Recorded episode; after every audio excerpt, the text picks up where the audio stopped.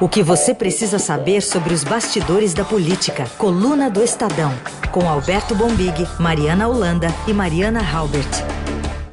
Hoje com a Mariana Holanda. Tudo bem, Mari? Bom dia. Bom dia, Raíssa. Tudo jóia? Bom dia. Tudo certo. Mari, semana foi de mudança de tom por parte do presidente Bolsonaro, na verdade, desde o fim de semana passado, né? Após a prisão do ex-assessor Fabrício Queiroz. Presidente reduziu as conversas com apoiadores na portaria ali do Palácio do Alvorada, deixou de fazer ataques aos demais poderes. Ontem, aliás, em cerimônia no Planalto, ao lado do presidente do Supremo, ministro Dias Toffoli, Bolsonaro falou em entendimento com os outros poderes. Vamos ouvir. Esse entendimento, essa cooperação bem revela o momento que vivemos aqui no Brasil. Eu costumo sempre dizer, quando estou com o presidente Toffoli, também com o Alcolumbre e o Maia, que são presidentes da Câmara e do Senado, que nós somos pessoas privilegiadas. O nosso entendimento, sim, num primeiro momento, é o que pode sinalizar que teremos dias melhores para o nosso país. Obviamente, entra mais gente nesse entendimento que são os deputados, senadores, os demais ministros do Supremo, os nossos colegas do STJ, servidores, que somente dessa forma, com paz, com tranquilidade e sabendo da nossa responsabilidade, que nós podemos sim colocar o Brasil naquele local que todo mundo sabe que um dia ele chegará. Aliás, o, o, governo fez em um só dia ao menos cinco gestos de paz, né? Algo inédito nesse um ano e meio. Foram esses três atos do presidente, né, o discurso conciliador com Toffoli, teve a escolha do ministro da Educação, teve homenagem às vítimas da Covid, mas também teve outros acenos eh, da, da gestão como um todo. Que avaliação vocês fazem aí dessa bandeira branca?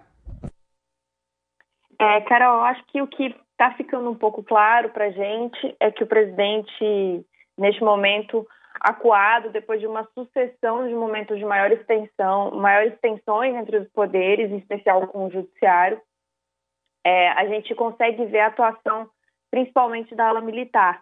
Os auxiliares mais próximos do presidente, que, se, que, que, que o rodeiam hoje, que são é, em boa parte da ala militar, estão conseguindo, de fato, botar panos quentes na situação. E o presidente está com uma situação que é complicada. Então, ele mudou o discurso dele, mudou o tom dele teve é, a, a, esse trecho que, você, que a gente acabou de ouvir aí, ele fala de paz, fala de tranquilidade.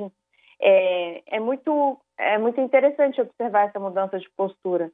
Tem até hoje na coluna da Eliane Cantanhede, ela até trouxe uma frase que eu achei maravilhosa, se eu puder falar aqui. É, ela falou que Bolsonaro entendeu que é melhor ser um presidente banana que um ex-presidente prematuro em referência, ele disse uma vez assim: ah, eu vou ser um presidente banana? Aí ela responde: é melhor ser um presidente banana que um presidente prematuro. Ou seja, o presidente está começando a entender é, como é que funciona isso, né? Está com, com, começando a entender que é preciso dessa paz. Ele está de fato muito acuado. Tem é, inquérito contra investigando apoiadores dele na questão dos fake news. O filho dele também enfrenta um processo no caso das rachadinhas que é muito preocupante. É bom a gente lembrar disso também. A gente vai falar mais sobre ele na frente. Resta saber também quanto tempo vai durar essa trégua entre os poderes. O presidente vai estar com esse discurso mais tranquilo, esse ponto de inflexão aí.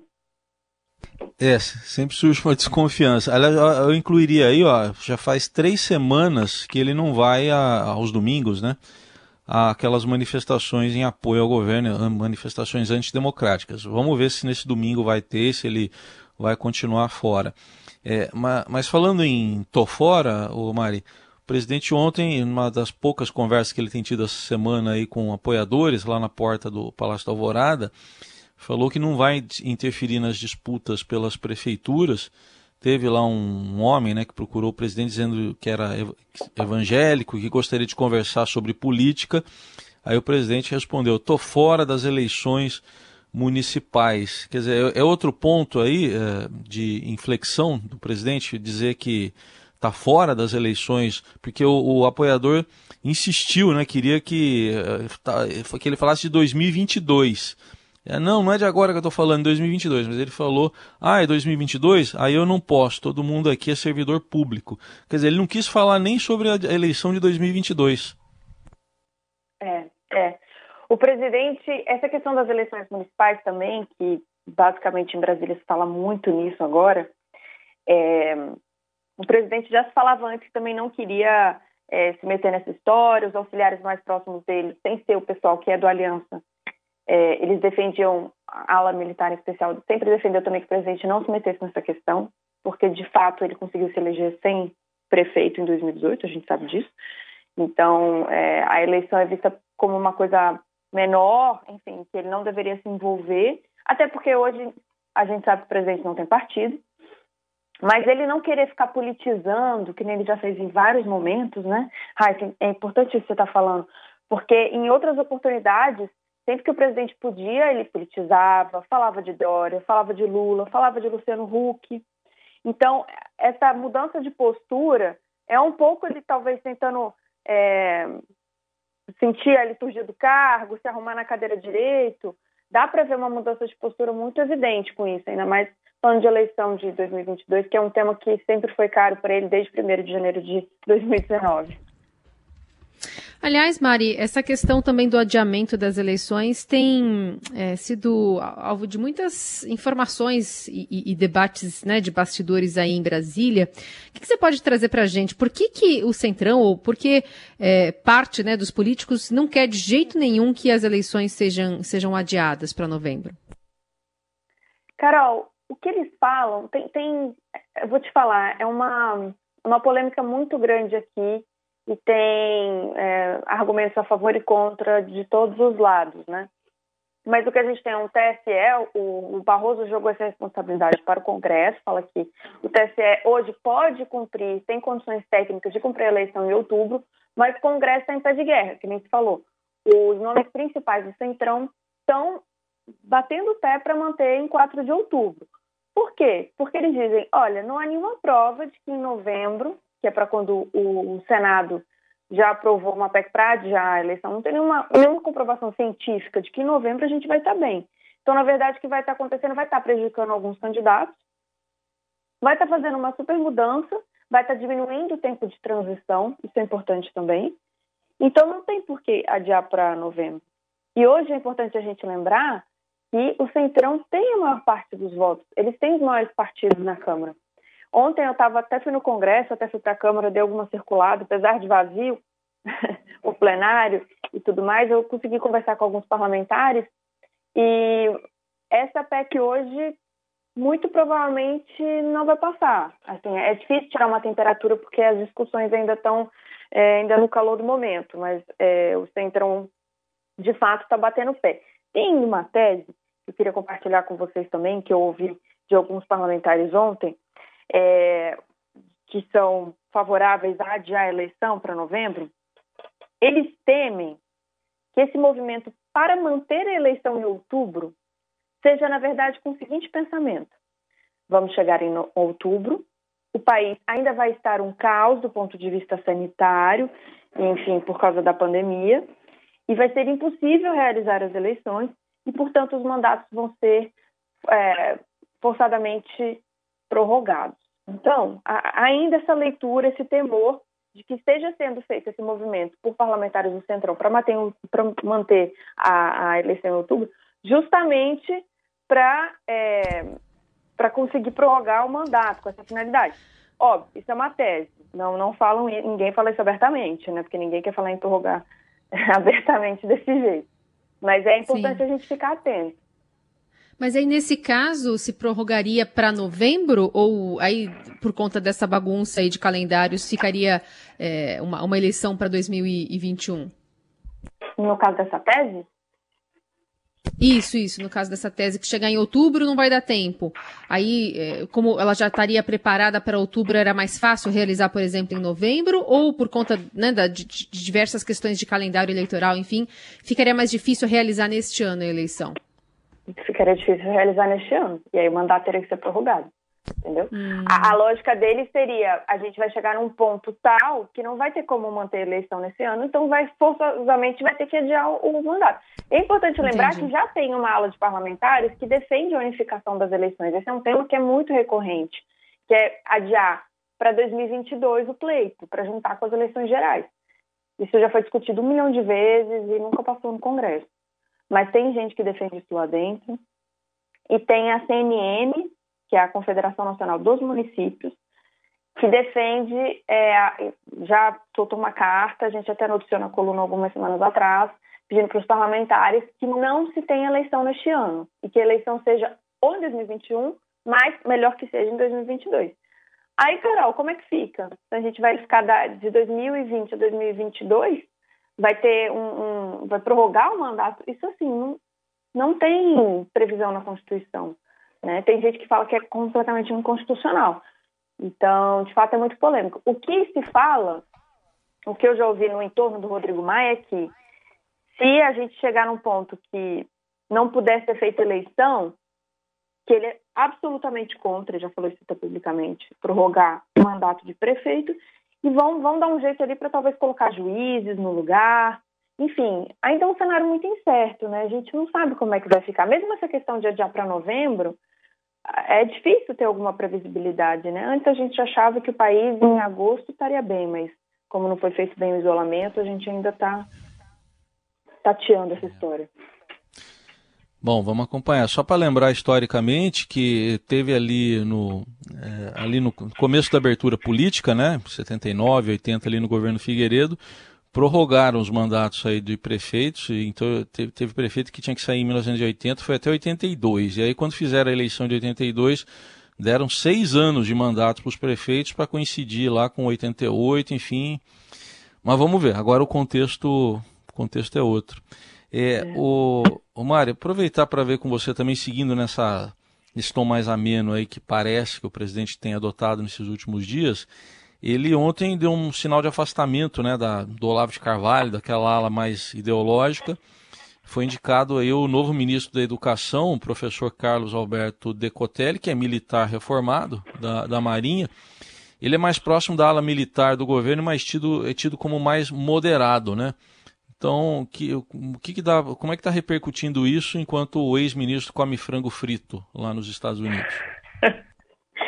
é, come KFC, é culinária internacional, né?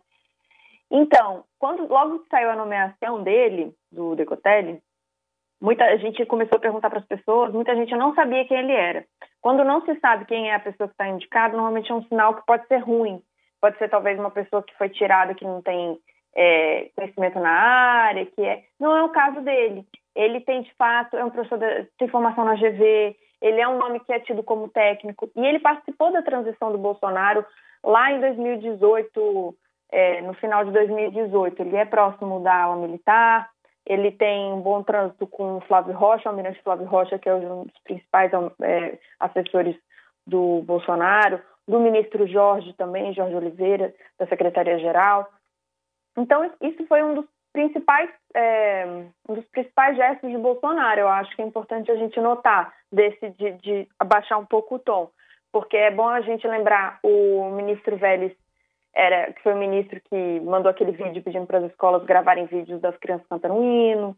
Rodeado por olavistas, ele viveu uma guerra interna dentro do MEC, não conseguiu conciliar as diferentes alas militar, olavistas.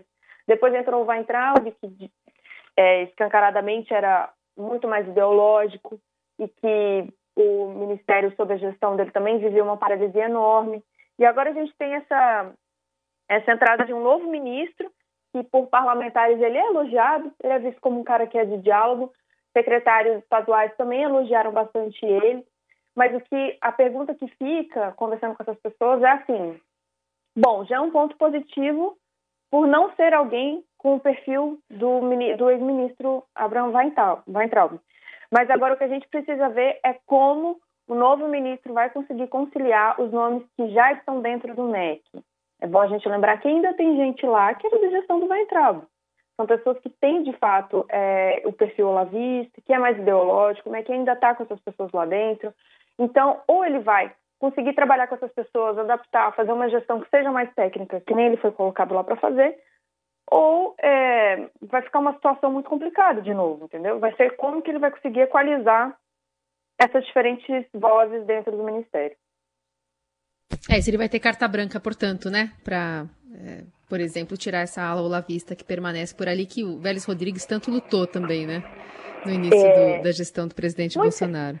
muito sinceramente, eu acho que ele não vai tirar também, porque assim, é, por exemplo, um dos, um dos principais poentes do olavismo lá, que é o Nadalim, ele, secretário de alfabetização, inclusive foi cotado para o cargo, para a sucessão uhum. do Weintraub.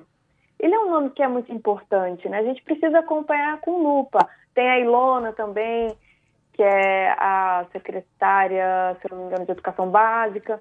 A gente precisa ficar de olho para ver como que ele vai conseguir equalizar essas vozes, porque é, Bolsonaro escolheu ele também porque ele é uma pessoa que é conservadora. Então, ele não quer também abrir mão do conservadorismo e da agenda que ele considera importante para a educação. Então, vai ser um trabalho de é, equilibrar pratos ali, sabe? Não vai ser nada fácil, porque ele também não vai poder abrir mão completamente. Se ele quisesse um perfil que fosse de abrir mão completamente, é, de, enfim, de, de, dos, dos desse conservadorismo também, um pouco desse entendimento de vida que o bolsonarismo tem, teria escolhido, por exemplo, o secretário do Paraná, que tem um perfil que é, é. mais empresarial, técnico, que é outra história. Uhum. Enfim, seria um nome mais ou menos para conciliar do novo ministro. A gente precisa ver como que ele vai fazer essa conciliação.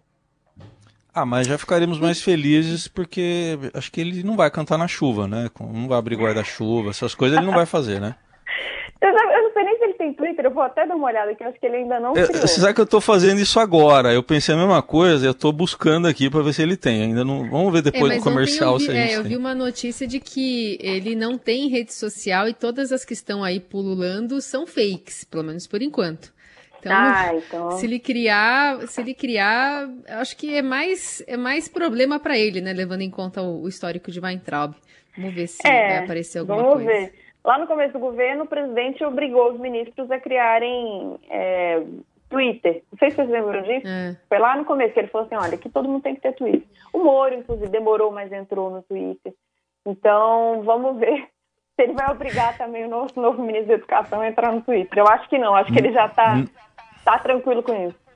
Não tô achando não, viu? Digitei aqui e vai pro Twitter do presidente. Não tá aparecendo não, mas vamos procurar contato lá com Brasília, onde está Mariana Holanda, na coluna do Estadão. Resumo da semana sempre às sextas-feiras, a partir das 8 da manhã.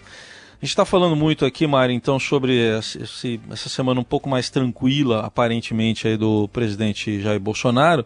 Ontem à tarde, uma boa notícia para ele, né? Ele que é muito ligado à família, aos filhos. Então saiu a decisão do Tribunal de Justiça lá do Rio de que a investigação sobre o filho Flávio Bolsonaro, aquele caso das rachadinhas, o caso Queiroz, sai da primeira instância e vai para a segunda instância. Sim, sim, exatamente. Saiu ontem a decisão, desculpa, deu um delayzinho aqui, é, de, de, conceder, na verdade, na prática, foro é, especial ao 01, né, do presidente, no caso das rachadinhas, que é o caso que prendeu Queiroz semana passada, quinta-feira passada, lembremos disso.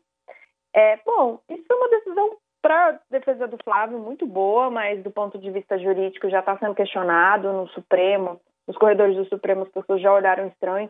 Por quê, Heisen? Já tem uma decisão de 2018, acho que foi 2018, exatamente, é, do Supremo a respeito do foro privilegiado, que é só no exercício do mandato ou em função do cargo que a pessoa tem direito. E a gente precisa lembrar que hoje o Flávio é senador. É, ele não está no exercício do mandato de deputado estadual. Então, é uma tese que juridicamente pode ser questionada. Então, a gente pode ver próximos, nos próximos dias, nas próximas horas, como é que isso vai se desenvolver. Mas também é importante a gente lembrar que a decisão de ontem do TJ, ela não anula as decisões que foram feitas pelo juiz Linha Dura, que estava tocando o caso até agora. Eles afastaram o juiz do caso, mas eles não anularam, é, por exemplo, a prisão do Queiroz. Eles mantiveram é, as decisões que foram tomadas até este momento. Então, é, a defesa do Queiroz certamente agora já está se mobilizando para também tentar, com, com essa decisão, ganhar força para talvez anular a prisão do Queiroz, anular a prisão da Márcia, que não sabemos onde está, que é a esposa do Queiroz. Então, é, mas de fato já é uma, uma, enfim, uma notícia muito boa para a família Bolsonaro. Bom, e ontem à noite, na live, é, que fez aí, né, sempre faz às quintas-feiras, o presidente completou o tom mais ameno da semana, depois de outras ocasiões, ter reagido até com um idaí diante das mortes causadas pelo coronavírus, Bolsonaro fez uma homenagem às vítimas. No dia em que o Brasil ultrapassou essa marca de 55 mil mortos né, pelo novo coronavírus, ele prestou uma homenagem agora.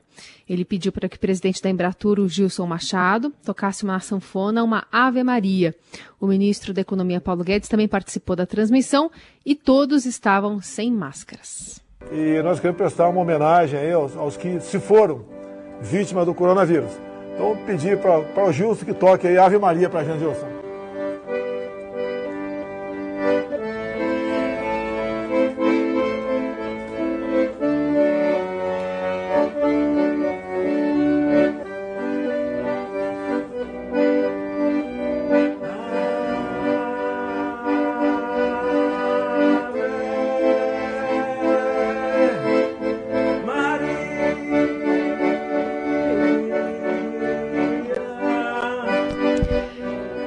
Claro que eu vou poupar a, a Mariolanda de fazer uma análise musical desses longos 73 segundos que o Gilson Machado passa tocando aí a, a sanfona, né, num, num, gesto aí a pedido do presidente Bolsonaro.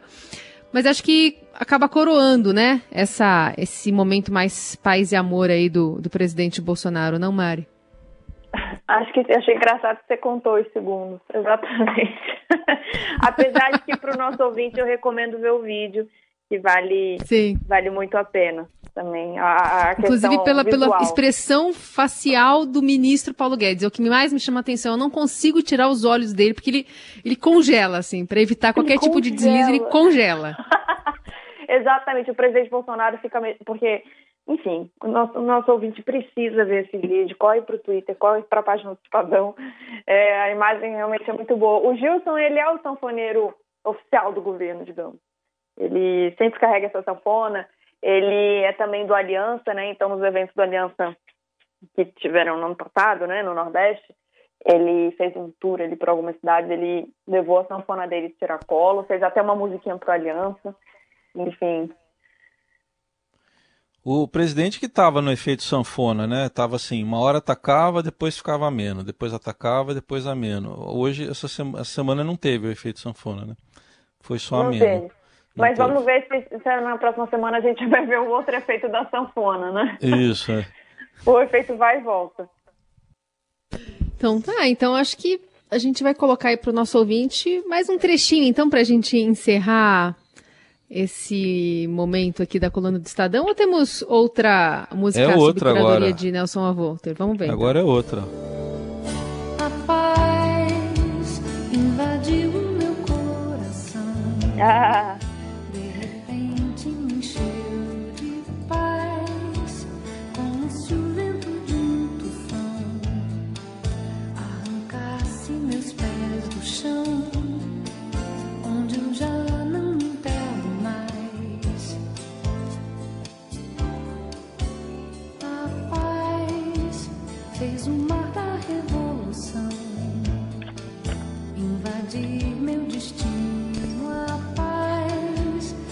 Com Zizi Posse e essa bandeira de paz que a gente vai encerrando o, o Jornal Dourado, não, a coluna do, do Estadão, aqui nessa versão do Jornal Dourado, que depois fica disponível para você, já já, aliás, em formato podcast para você ouvir e também compartilhar por aí.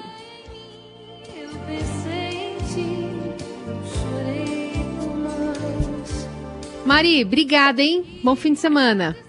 Obrigada, gente. Vamos ficar atento aí agora ao Jairzinho Paz e Amor. Até logo, beijo. É, um beijo. Parar na beira do cais, onde a estrada chegou ao fim, onde o fim